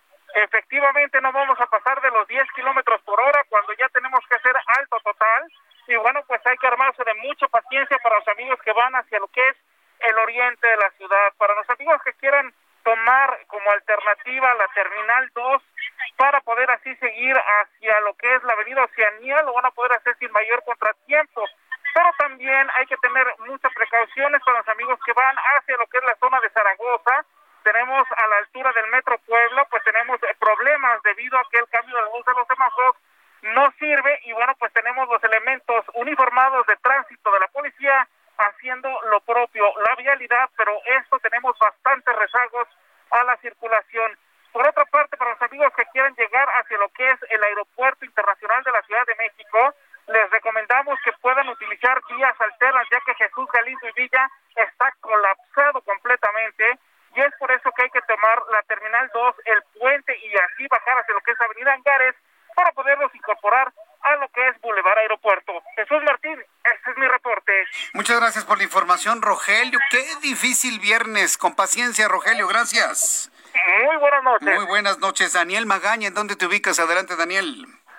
¿Qué tal, Jesús Martín? Bueno, pues también información vehicular de la zona del eje 6 sur y es que pues este eje vial, sobre todo las personas que avanzan la colonia del Valle, la zona de la calzada de Tlalpan, pues lo utilizan si se trasladan al oriente, ya que la zona de la calzada ermita pues presenta bastantes complicaciones por la reducción de carriles que implica las obras para la construcción del trolebús elevado a partir de la zona del anillo periférico oriente, la zona del eje 6, pues carga vehicular principalmente para cruzar la zona de la avenida Javier Rojo Gómez y más adelante bueno, pues la zona del anillo periférico, pero bueno, pues aún con estas complicaciones es una mucho mejor opción para trasladarse hacia la colonia Santa Cruz Mellehualco, también ingresar hacia el perímetro de Santa María hasta Huacán. El reporte Jesús Martín. Muy buenas noches. Gracias, Daniel Magaña. Muy buenas tardes, buenas noches. Continuamos. Augusto Atempa, ¿en dónde te ubicas, Augusto, en esta noche aquí en la capital del país? ¿Dónde te ubicas? Pues Martín, excelente noche. Te platico que hace unos instantes se libró la vialidad en la autopista México-Cuernavaca y esto fue a la altura del kilómetro 53, a la altura de Tres Marías. Y es que alrededor de 150 habitantes de Huitzilac pedían justicia en nombre de Julio, un joven que fue secuestrado y la tarde de ayer su cuerpo fue encontrado calcinado. Los habitantes pedían pues el cuerpo de este joven que aún se encuentra a las manos de las autoridades quienes continúan con las investigaciones. Hace unos instantes las autoridades arribaron al sitio para poder platicar con los manifestantes y acordaron reabrir la circulación en ambos sentidos. Poco a poco se comienza a normalizarse la circulación, pero por supuesto esto dejó bastante afectación, sobre todo para los que van hacia, hacia Cuernavaca, y es que hoy es viernes y muchas personas comienzan a salir de la ciudad para pasar este fin de semana en Cuernavaca, Morelos. Jesús Martín, el reporte. Muchas gracias por esta información. Augusto Tempa. Muy buenas noches. Muy buenas noches. Alan Rodríguez nos tiene más información. ¿En dónde te ubicas, Alan? Hola, ¿qué tal Jesús Martín? Amigos, muy buenas noches. Ya nos encontramos en estos momentos en la colonia Roma, en la avenida Álvaro Obregón, al cruce con Insurgentes. En este punto está a punto de iniciar la rodada ciclista denominada Viernes de Furia, esta rodada semanal que cada día cada semana, perdón, los ciclistas de la Ciudad de México realizan para manifestarse en contra de las personas que no respetan eh, las ciclovías y a estos los usuarios de este medio de transporte. El día de hoy están planeando dos rutas, uno de ellos partirán con rumbo hacia la zona de la raza sobre la lateral del circuito interior y la otra parte estarán rodando hacia la zona de Coyoacán sobre la avenida de los insurgentes hasta el cruce con la avenida Miguel Ángel de Quevedo. El día de hoy esta rodada ciclista convocó únicamente a 100 personas, por lo cual estaremos dando seguimiento para reportarles sobre cuáles vialidades estarán rodando. Es el reporte que tenemos por lo pronto. Muchas gracias por la información, eh, Alan Rodríguez. Continuamos el pendiente, buenas noches. Hay que manejar con mucha paciencia. antes de ir con nuestro siguiente corresponsal, rápidamente le informo lo siguiente. Las empresas que mencionó hoy López Obrador en su conferencia matutina, acusándolas de todo, no se están quedando calladas. Y yo le quiero decir a toda empresa, a todo particular que sea señalado sin pruebas por el administrador que tenemos contratado en el Palacio Nacional, hay que responder. Y ya lo hicieron dos. En el resumen de noticias le informé sobre la respuesta que le dio Bimbo al presidente. Le acaba de contestar Oxo, FEMSA, le acaba de contestar al presidente. ¿Y sabe lo que le está contestando? Le está contestando que ante lo señalado por el que no pagan luz o que pagan muy poquito, está afirmando la empresa Oxo, estas tiendas de conveniencia, que pagan 14 mil pesos de luz al mes que pagan 14 mil pesos por ese concepto y están explicando que, eh, dice, en promedio cada tienda conectada a un parque, están conectadas a parques eólicos. Em, eh, eh, alguien que le diga al presidente que eólico es de viento, ¿eh? Así, se mueven unas aspitas y al moverse tienen un generador de energía eléctrica y eso genera electricidad. Bueno, dice, dice el comunicado, en promedio cada tienda conectada a un parque eólico paga 14.052 pesos al mes por energía renovable. Este costo incluye para cada tienda una serie de pagos a la Comisión Federal de Electricidad como porteo, uso de líneas de transmisión y un complemento que es un cargo fijo para formar parte de la red eléctrica nacional. Casi 30% de las tiendas de OXO no se surten de energía eléctrica, pero lo hacen completamente de lo que le surte la Comisión Federal de Electricidad, por lo que los pagos que son de 14 mil pesos promedio al mes, van directo a la empresa del Estado. Esto ya lo ha revelado en una comunicación FEMSA y sus tiendas OXO al presidente de la República. Qué grave, ¿eh? Qué grave que el señor que tenemos contratado como presidente de este país avienta acusaciones sin tener una comprobación de lo que dice. Entonces yo sí le quiero decir a todos los empresarios que me están escuchando, todos, si lo señalan sin pruebas, contéstenles. Habrá muchos medios de comunicación que tomaremos estas aclaraciones para darlas a conocer a la opinión pública, porque no se vale acusar sin pruebas, porque eso es mentir. Y no soy el único que lo dice, ya somos muchos quienes detectamos que el presidente lamentablemente está cayendo en imprecisiones, imprecisiones e imprecisiones que se convierten en mentiras, mentiras y mentiras.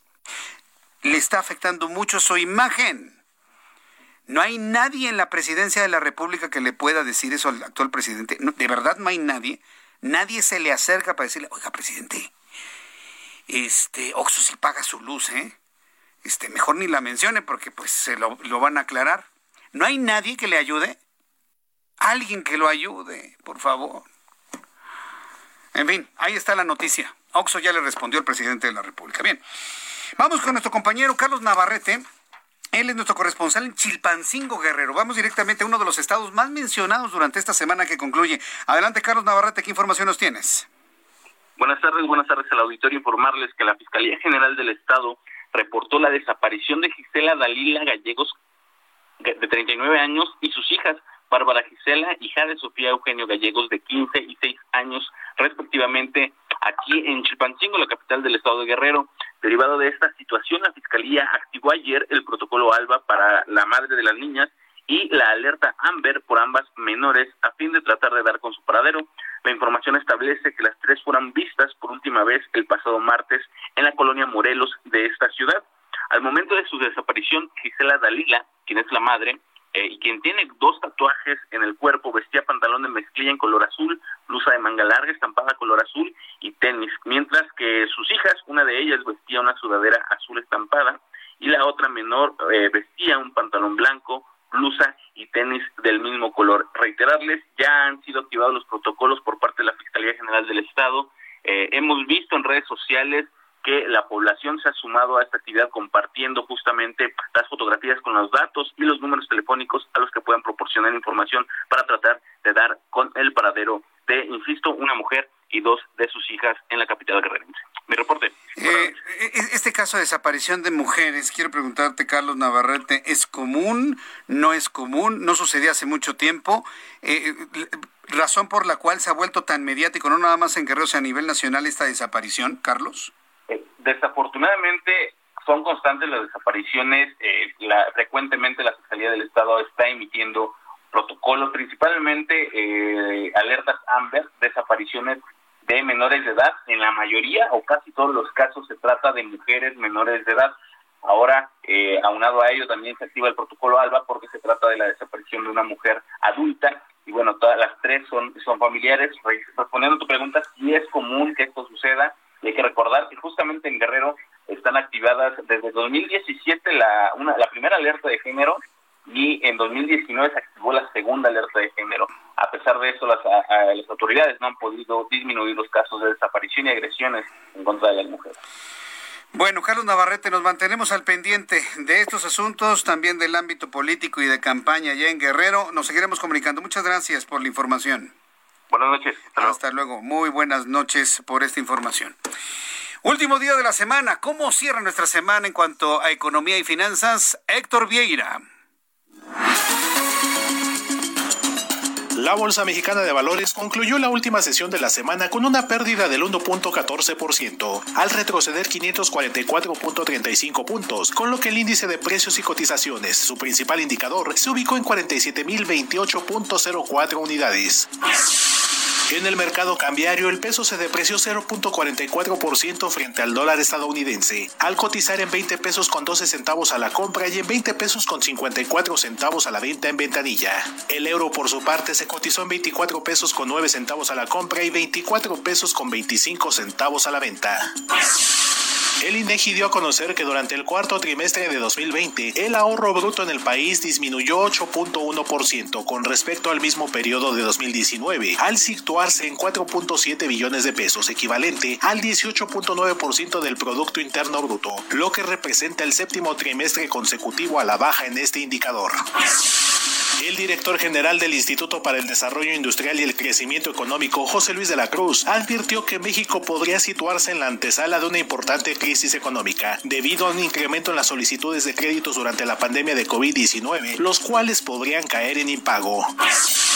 La Secretaría de Hacienda y Crédito Público disminuyó los estímulos fiscales a las gasolinas y el diésel para la semana del 20 al 26 de marzo, debido al descenso que registraron los precios internacionales del petróleo, con lo que el estímulo a la gasolina magna quedará en 49.62%, para la premium en 19.02% y para el diésel en 21.56%.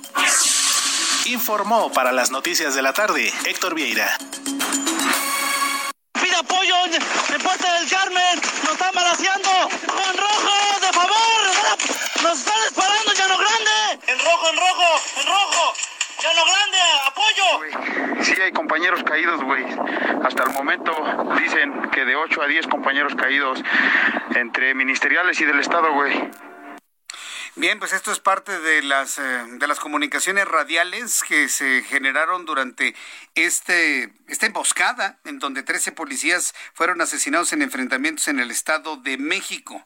¿Qué grupos criminales podrían estar atrás de todo esto? Oscar Valderas es periodista especializado en temas de seguridad. Oscar, me da mucho gusto saludarlo. Bienvenido. Muy buenas noches. Hola Jesús Martín, buenas noches. Gracias por la invitación. Pues mira, el abanico de grupos criminales en el Estado de México es muy variable. Eh, las informes de inteligencia hablan de 26 grupos criminales, imagínate. 26 y entre ellos, grupos, qué barbaridad. 26. Solamente los superan estados como Guerrero, donde hay 40. Pero son 26 grupos criminales, algunos con una dominancia más importante, como el Cártel Jalisco Nueva Generación o los Caballeros Templarios, o estos grupos locales, el Cártel del Sur, el Cártel Nuevo Imperio, la Barredora, bueno, muchos. Hay, hay suficientes, digamos, para aventar para arriba. Pero en este momento, la línea de investigación más importante sobre dónde recaería la responsabilidad de esta emboscada, eh, en la que murieron 13, 13 policías, está en la familia michoacana. Un que en el discurso oficial ya no existe, ¿no? Según el gobierno, ya barrieron con ellos, son solamente un mal recuerdo de un sexenio anterior. Sin embargo, la verdad es que es un grupo con mucha presencia, muy activo en la zona, especialmente en el sur del Estado de México y en la zona de Tierra Caliente, en Michoacán, y ellos son quienes habrían sido los principales responsables.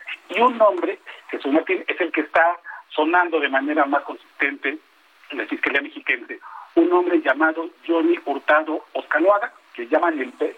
Es un tipo, eh, si me permite la descripción, es un absoluto ignorante, es un tipo que utiliza WhatsApp, pero no sabe leer ni escribir, solamente manda mensajes de voz. Pero a pesar de eso, a pesar de su falta de instrucción académica y de que verdad habla de una manera atropelladísima, con muy poco tren de pensamiento, es un hombre que maneja gran parte del territorio del país junto con su hermano José Alfredo del Fresa. Y ellos son el real poder de la zona y quienes estarían detrás de esta emboscada. ¿Podríamos decir que esta ha sido la crisis de seguridad más fuerte, más importante que ha enfrentado el gobernador Alfredo del Mazo, Oscar? Yo creo que sí, probablemente sí, porque pone en evidencia lo que muchos de los habitantes ya sabían, que no hay realmente Estado de Derecho, sobre todo en el sur del Estado de México, y no hay que olvidar en qué momento cae esta emboscada, justo cuando un alto mando del Pentágono dice entre el 30 y el 35% del territorio mexicano no está en control del gobierno, está en control de los grupos criminales. Y este hombre, el PES, es la gran representación de eso. Fíjate, en abril del año pasado, el PES, junto con su hermano el Fresa, estuvo distribuyendo narcodespensas para aliviar supuestamente eh, el sufrimiento de las familias por el tema de la crisis económica por la pandemia. Evidentemente el tipo no es ningún buen samaritano, lo hace con un interés, después cobra ese tipo de favores justamente para momentos como estos. Hoy el PES y el FEDESA son hombres muy buscados, pero va a ser difícilmente que los encuentren porque justamente han creado toda una base social en el sur del Estado de México que va a hacer que prácticamente los policías de investigación encuentren mucha resistencia para localizarlo y los pobladores, ya sea por miedo o por conveniencia, no lo vayan a entregar a las autoridades. Lo, lo que me preocuparía es que esto no terminara ahí y que lamentablemente en los próximos días tengamos otro tipo de reacciones. Oscar Valderas, yo te agradezco estos minutos de comunicación y sobre todo esta explicación de las piezas de este ajedrez que juegan en este momento en el Estado de México. La próxima semana te vuelvo a invitar para que nos sigas dando a conocer cómo está todo esto en la entidad mexiquense. Muchas gracias, Oscar Valderas. Te lo agradezco a ti, Martín. Buenas noches. Gracias, muy buenas noches. Oscar Valderas es reportero, es periodista, pero sobre todo profundo conocedor de estos temas de crimen organizado en el Estado de México. Voy a ir a los anuncios, regreso enseguida con más información y le invito para que me escriba a través de mi cuenta de YouTube en el canal Jesús Martín MX. Escuchas a Jesús Martín Mendoza con las noticias de la tarde por Heraldo Radio, una estación de Heraldo Media Group. Heraldo Radio. ¿Te has preguntado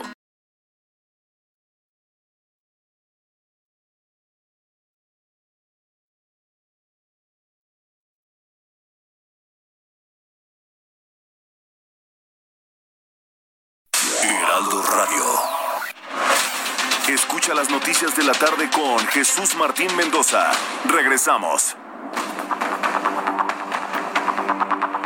Siete y media, son las 19 horas con 30 minutos, siete y media de la noche, hora del centro de la República Mexicana. Hoy es viernes de furia, pero pues la furia está aguada. Aguadita, aguadita, aguadita. Alan Rodríguez, ¿cómo estás? Buenas noches. ¿Por dónde va la furia ciclista? Hola, ¿qué tal Jesús Martín? Amigos, muy buenas noches. En estos momentos, la rodada ciclista compuesta por al menos 100 usuarios de este medio de transporte se encuentran cruzando la avenida de los insurgentes y Paseo de la Reforma. Ellos están utilizando toda la vialidad, incluso se encuentran permitiendo el paso de las unidades del Metrobús y ya se encuentran acompañados por personal de la Secretaría de Seguridad Ciudadana, quienes vienen realizando todos los cortes a la circulación para evitar que algún automovilista intervenga en esta movilización de ciclistas. Quiero comentarles que se dirigen hacia la zona de la raza, posteriormente se estarán desplazando al cruce de la Avenida de los Insurgentes y la calzada de San Cosme y ya después se estarán dirigiendo hacia la zona de Bellas Artes con su manifestación en la que piden justicia por los ciclistas que han perdido la vida en accidentes viales y exigiendo también el respeto de las ciclovías que se han instalado en la capital del país. Por lo pronto vamos a estar dando seguimiento a esta movilización. Fíjate nada más qué, qué eh, despropósito de, de, este puñado de ciclistas, porque es un puñado, 100. Yo tengo información que son menos, son como 75. Fíjate nada más, para que el público lo escuche fuerte, súbale el volumen a su radio. Salen estos señores, hipócritas porque también usan auto, salen a, pedir el respeto a las ciclovías. ¿Y qué están haciendo en este momento? ¿Están respetando las vías para automóviles o no? No, ahorita están utilizando toda la avenida de los insurgentes con dirección al norte de la ciudad. No permiten el paso de automóviles. Salen estos señores a pedir que se les respete sus ciclovías, pero ellos no respetan las vías por donde pasan los autos que también tienen derecho a circular por insurgentes, ¿no, Alan? Es correcto, Jesús Martín. En estos momentos se está generando ya un rezago de automovilistas quienes desean dirigirse hacia la zona de Buenavista. Sin embargo, el corte a la circulación continúa incluso desde la zona de la glorieta de los insurgentes. Bueno, correcto. Bueno, pues estaremos muy atentos de lo que suceda allá. Muchas gracias por la información, Alan Rodríguez. Continuamos al pendiente, buenas noches. Hasta luego, muy buenas noches. No se, no se puede salir a pedir un derecho, no se puede salir a exigir que se defienda algo si ellos mismos no están respetando el derecho de los demás a circular. O sea, no se puede. O sea, no se puede. Automáticamente están deteriorando su propia, su propia petición. Queremos que respeten nuestras, nuestras ciclovías, pero van usando los carriles de los autos. A ver, que alguien me explique, por favor. Entonces, pero le, le, tengo una buena noticia. A partir de la próxima semana vamos a tener información aquí en el Heraldo Radio que nos pueda ayudar a tener una mejor convivencia vial entre todos, entre ciclistas, peatones, automovilistas, camioneros, eh, motociclistas. Eh, la verdad fue algo muy, muy interesante que, que le vamos a... Va a ser algo muy interesante que le voy a presentar aquí en el Heraldo Radio. La idea es que aunque somos un programa completamente nacional, mucha gente que usted me escucha en otras partes del país, en algún momento viene a la Ciudad de México. Y se trata que a través de un programa con carácter nacional, generemos una serie de recomendaciones que apliquen también en otras grandes ciudades, pero sobre todo aquí en la capital de la República para una mejor convivencia, una coexistencia respetuosa entre todas las formas de movilidad en la ciudad. Son las 7.34. Me han preguntado muchísimo sobre Chamaco el perro que fue sustraído de un vehículo a su dueña, ¿se acuerda? Carmen Martínez se puso en contacto con nosotros para decir que luego que tuvo una riña con algunos de los usuarios de su Uber, una mujer con pants grises, con cabello blanco y gorra, extrajo a su perro, a su compañero, a su mascota de apoyo emocional de su auto, argumentando que se trataba de la de paseadora de perros. Esto sucedió en la avenida del, del Imán, esto sucedió en la avenida del Imán, muy cerca de la avenida de los Insurgentes. Se fue, llegó caminando y se fue con el perro caminando. Por lo tanto, la mujer vive en la zona. Para las personas que viven en el sur de la Ciudad de México, en la Avenida del Imán, Avenida de los Insurgentes, en las inmediaciones del Instituto Nacional de Pediatría, en esta parte del sur de la ciudad, en periférico, si usted trabaja, conoce a esta mujer de cabello blanco, gorra, pants blancos, se robó a un perro raza Yorkie, es de color blanco, es un Yorkie blanco de una edad de un año cuatro meses. Si alguien tiene información sobre dónde vive esta mujer, si alguien la ha visto paseando a este perro, si la han visto tratando de venderlo, y le voy a decir por dónde venden perros. Venden perros en el bajo puente de Zacatepetl, periférico y Zacatepetl, ahí abajo ahí en, esa, en ese bajo puente venden mascotas, venden perros. Si alguien lo ha visto tratando de comercializar a este perro por su alto valor, o la ven paseando con él, por favor, llámenos aquí al Heraldo Radio. Pónganse en contacto en las redes sociales de Carmen Martínez. No ha aparecido chamaco. Si alguien me está preguntando, no, lamentablemente no ha aparecido hasta este momento. Vamos a la información internacional con Giovanna Torres. El primer ministro de Reino Unido, Boris Johnson, recibió la primera dosis de la vacuna contra el COVID-19 desarrollada por la farmacéutica AstraZeneca, a casi un año de haber contraído un cuadro severo de la enfermedad. La ministra de Salud de Argentina, Carla Bisotti, desalentó realizar viajes al extranjero para minimizar el ingreso al país de nuevas variantes y ante la posible llegada de una segunda ola de contagios por COVID-19, en tanto que descartó por ahora volver a un confinamiento duro.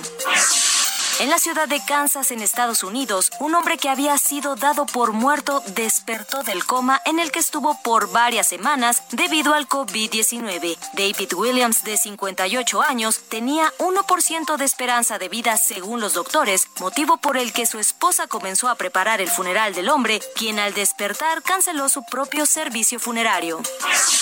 Un volcán ha entrado en erupción este viernes en el suroeste de Islandia, después de que miles de temblores se registraran en el área en las últimas semanas, informó la Oficina Meteorológica del país.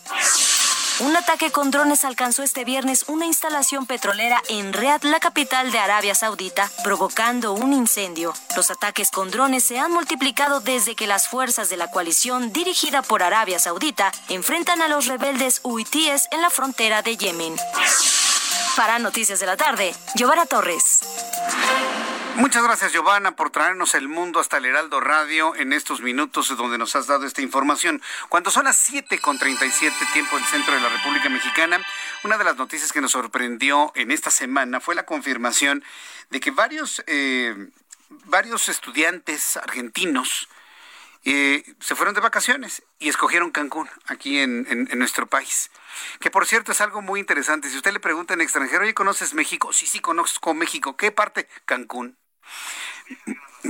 Muchas, muchas personas dicen conocer México conociendo Cancún, pero bueno, finalmente es el Caribe, es una playa que es muy es elegida por muchas personas en el mundo y sobre todo para los chavos, su graduación, pues padrísimo. Imagínense ir en grupo desde Argentina hasta Cancún para la graduación. Felices, la playa, el mar, los siete colores de azul, eh, en fin, y todas las comodidades que da un destino turístico como Cancún.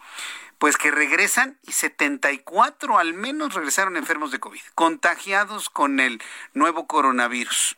Y esto evidentemente se ha comentado mucho en Argentina, se ha comentado también mucho en México. Y tenemos en este momento contacto, súbale el volumen a su radio, con Nancy Pasos. Ella es periodista en Buenos Aires, Argentina, y además es madre de Nicanor. Es un joven que estuvo en México, en Cancún, y que se contagió de coronavirus. Nancy Pasos, me da mucho gusto saludarla. Bienvenida, buenas noches. Hola, ¿qué tal? ¿Cómo estás? Un gusto. Pues sorprendidos con todo lo ocurrido en los últimos días. ¿Cómo se, antes de todo, ¿cómo se encuentra Nicanor? Bueno, buenas noticias porque hoy le han dado el alta a él y a un par de los compañeros que vinieron también contagiados desde allá. Este, la verdad que todo fue muy triste y, muy especial porque en realidad los chicos volvieron eh, del viaje de egresados el jueves pasado, el jueves 11, aquí a Buenos Aires.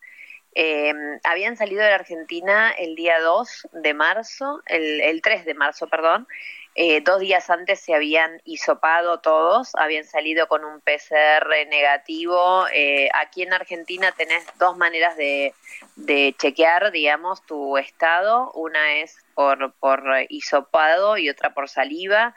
Eh, las dos son PCR y, mm, y, bueno, los 60 chicos que viajaron estaban en ese momento negativos. Subieron al avión, fueron y a los 5 o 6 días empezaron un par, digamos, no todos, pero dos o tres, con algunos síntomas fuertes. Eh, los hisoparon allá porque tenían que volver, era un viaje de egresados de solo 7 días eh, insólitamente, ahora, ¿no? visto la, situación, insólitamente les dio a todos negativo, se subieron al avión de vuelta, dos de ellos confirmado con temperatura, que los médicos lo habían revisado, les habían dicho no, es una angina. Eh, hoy cenando con mi hijo hace un rato nada más, porque acá ya es de noche, me contaba que eh, las, eh, las azafatas de aerolíneas ya estaban eh, alertadas y había varios de ellos tosiendo, entonces les pedían todo el tiempo que se dejaran los barbijos puestos. Llegaron a Buenos Aires el día 11 de marzo a las 7 de la tarde, se hisoparon eh, eh, con las autoridades en el aeropuerto de Ceiza y en ese momento 17 dieron positivo. 17 mm. de los 60. Al día de hoy son 26 los chicos más uno de los padres, o sea, 27 en total de toda la comitiva que terminaron siendo positivos de COVID. Ahora, eh, ¿dónde sospechan que se contagiaron? ¿En el avión? No, no, no. Nosotros Imagínate que si se hubieran contagiado en el avión, no da positivo cuando llegan a Buenos Aires. O sea, ellos, el, proceso de COVID, eh, te lo digo por experiencia propia, además de ser colega tuya, periodista, el proceso es entre cuatro y seis días. Entre los cuatro y los seis días vos das tu primer síntoma. Este, estos chicos, algunos empezaron a dar los primeros síntomas allá y otros acá. Eh, y la verdad que toda la, todo, digamos, el, el, digamos, el, el, último hisopado negativo de ellos era dos días antes de irse de acá de Buenos Aires. Ninguno se enfermó a full allá, o sea, ninguno estuvo que bueno, que ya estaba. Con lo cual, la hipótesis mayor es que ellos se enfermaron allá porque además el vuelo anterior a ellos, los chicos que habían llegado un día o dos antes acá, que con ellos compartieron dos o tres días en Cancún, porque los vuelos de los viajes de egresados son eh, por una misma agencia de turismo, los mandan al mismo hotel en Cancún. Entonces los chicos, obviamente, más allá de que vayan cada uno con su colegio, cuando llegan allá en las fiestas y en los lugares públicos se van juntando. Yo creo que se han contagiado entre ellos, pero que claramente se contagiaron allá. Y lo más, lo más eh, peligroso no fue el contagio en sí mismo, sino que fue haberlos mandado a Buenos Aires contagiados con el peligro para todo el vuelo, para todo el resto de los chicos, de la gente que estaba, y con, con la posibilidad de, de traer nuevas cepas al país.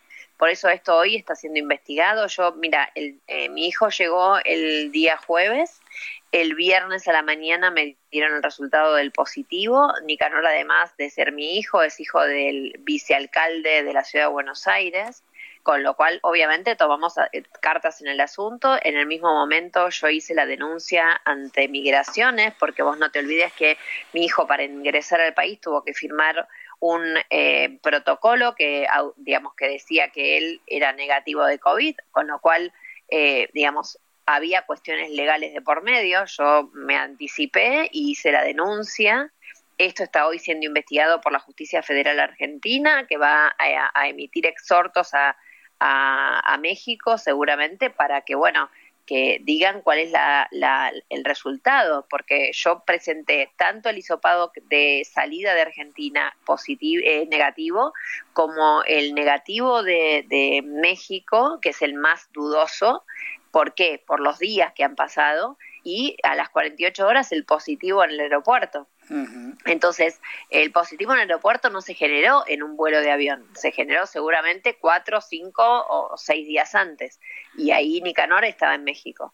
Este, igual quiero decirte que, por lo que yo tengo entendido, porque he dado muchas notas y hoy, por ejemplo, la periodista de la CNN que me entrevistó desde ahí, desde México, me decía que en realidad este, el Ministerio de Turismo había abierto una página para que nosotros, digamos, eleváramos nuestros datos.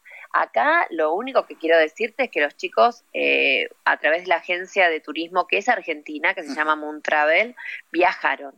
Eh, Moon Travel nos pidió que los chicos llevaran 100 dólares cada uno para pagar el hisopado antes de volver y ellos se encargaron de contratar al laboratorio. El laboratorio, al parecer, según dice el gobernador de Quintana Roo, tenía, no sé, las, las, los instrumentos no seteados, no, no, no calibrados, entonces hubo probabilidad de que diera más cantidad de este, negativos este, falsos, o sea, que eh, negativos que, que, que, no llegaban a ser positivo, falso negativo, como se le dice.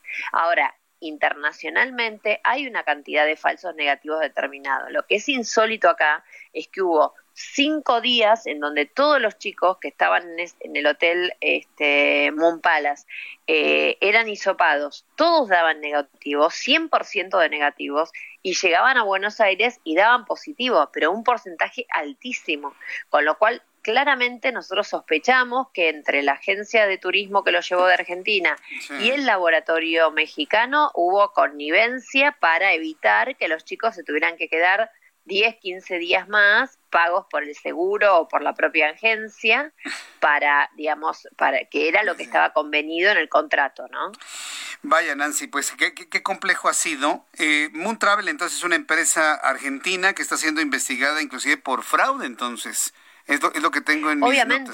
mis notas. Sí, sí, sí, sí, obviamente que está siendo investigada acá, pero además también, digamos, yo creo que las autoridades mexicanas deben tomar cartas en el asunto porque había un laboratorio en México, en Quintana Roo, que estaba, digamos, expidiendo certificados este, que claramente no eran eh, lo que se dice legales. Claro.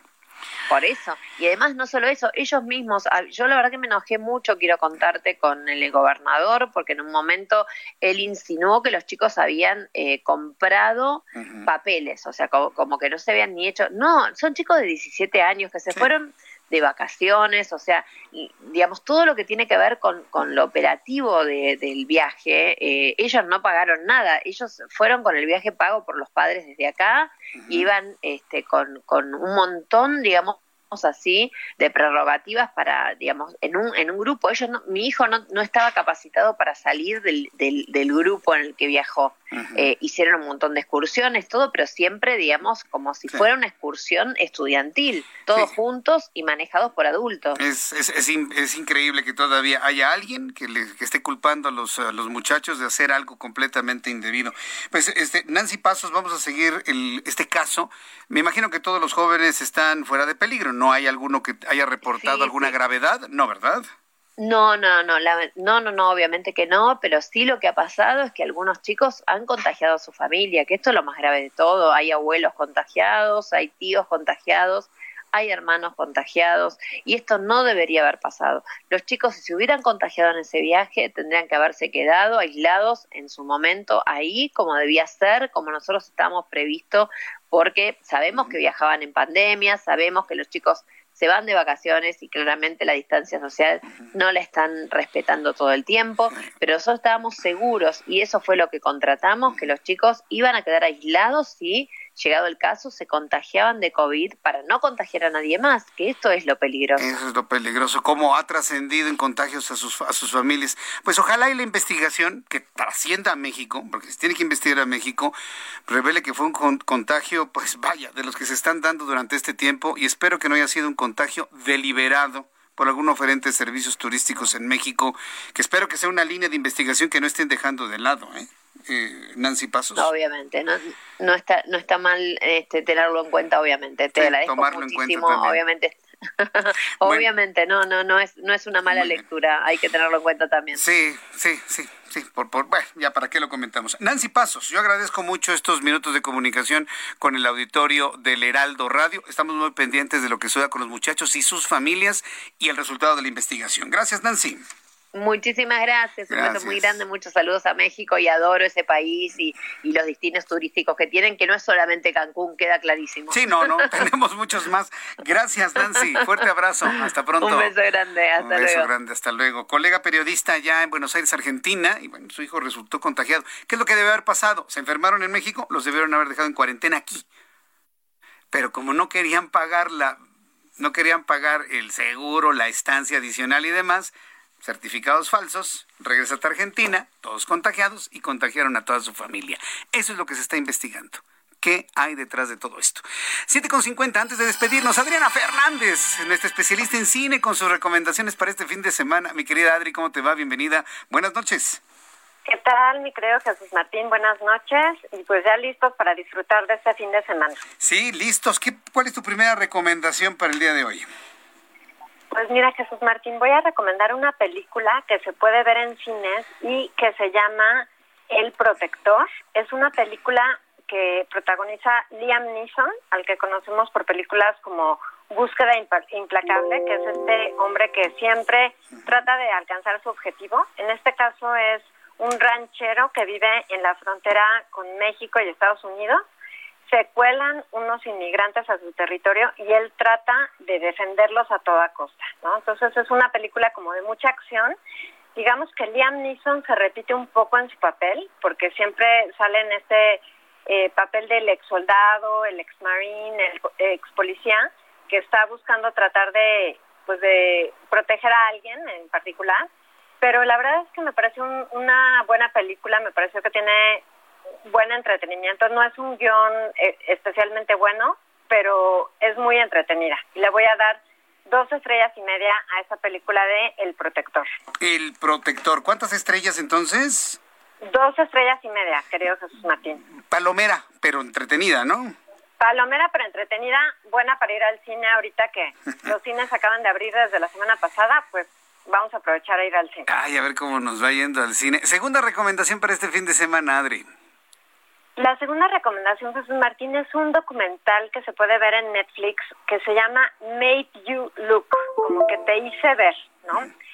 Este nos cuenta una historia impactante, como en la primera década de los años 2000, una prestigiosa galería de arte neoyorquina compró pinturas falsas a una corredora de arte y cómo las revendió, ¿verdad? Y cómo logró una ganancia de aproximadamente 80 millones de dólares.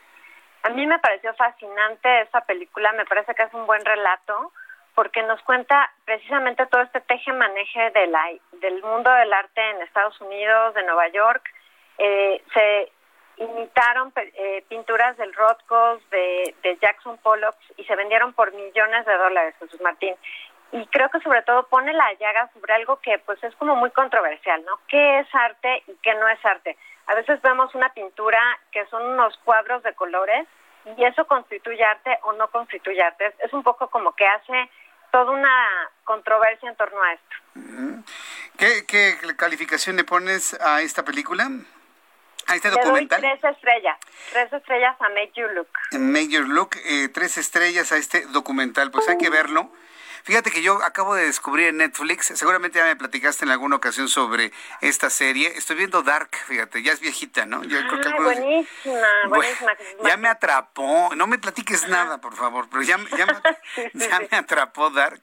Y vamos a ver qué tal, a ver hasta dónde llego, porque si de repente digo, ay, qué cosas más extrañas aparecen ahí. No, es buenísima. Sabes que Dark es una, yo creo que es de esas series como muy que tienes que concentrarte mucho, Jesús Martín, pero que realmente son muy, muy buenas. A mí es de lo que más me ha gustado en Netflix que he visto recientemente. Sí, la verdad tiene, tiene, tiene una conformación de mucha calidad. Este, estos alemanes, la verdad, se ve que hacen cosas. La música es extraordinaria. Me encanta la música. Exacto. La exacto. música es extraordinaria. Y bueno, pues estaremos ya platicando cómo avanza ya en Dark también. Lo damos también como recomendación al público. Adriana, tu, tu cuenta de Twitter, por favor. Claro que sí, Jesús Martínez, arroba Adriana99, arroba Adriana99. Aquí me pueden escribir, hacer preguntas con muchísimo gusto. Muchas gracias, Adri. Que tengas muy buen fin de semana. Igualmente, mi querido Jesús Martín, un cinematográfico fin de semana. Que te la pases muy bien. Gracias, Adriana. Hasta pronto. Gracias, Hasta el próximo gracias, viernes. Gracias. Bueno, es Adriana Fernández, crítica de cine y además coordinadora de la Maestría en Desarrollo y Gestión de la Industria del Entretenimiento de la Universidad Anáhuac. Ya son las 7.55. Ya nos vamos. Muchas gracias por haberme acompañado. Rapidísimo se nos fue nuestro programa de noticias el día de hoy. Lo invito para que estemos nuevamente en contacto usted y yo, que nos encontremos el próximo lunes, Dios mediante, en punto de las 2 de la tarde en el Heraldo Televisión, en el canal 10, a las 2 por el 10, a las 6 de la tarde en el Heraldo Radio, 98.5 de FM en el centro del país. Eh, mañana temprano también con las noticias en digitales. Yo soy Jesús Martín Mendoza, que la pase usted muy bien y a este gran equipo de profesionales, que tenga un buen fin de semana. Hasta el lunes. Esto fue Las Noticias de la Tarde con Jesús Martín Mendoza. Heraldo Radio. La HCL se comparte, se ve y ahora también se escucha.